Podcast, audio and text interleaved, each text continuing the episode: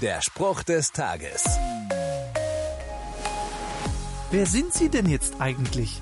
Upsi, Polizeikontrolle. Ich hatte meine Brieftasche vergessen und konnte mich nicht ausweisen.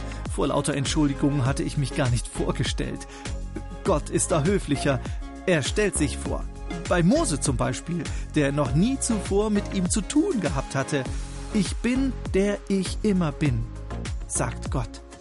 Jesus Christus greift die Formulierung in seinen sogenannten Ich bin Worten ebenfalls auf und stellt sich mir vor als der Gott, der immer da war und ist und sein wird.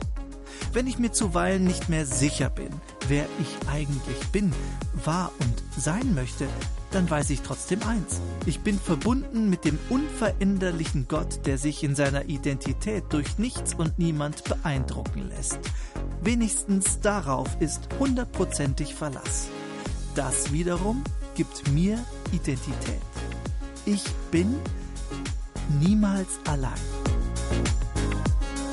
Der Spruch des Tages steht in der Bibel. Bibellesen auf bibleserver.com.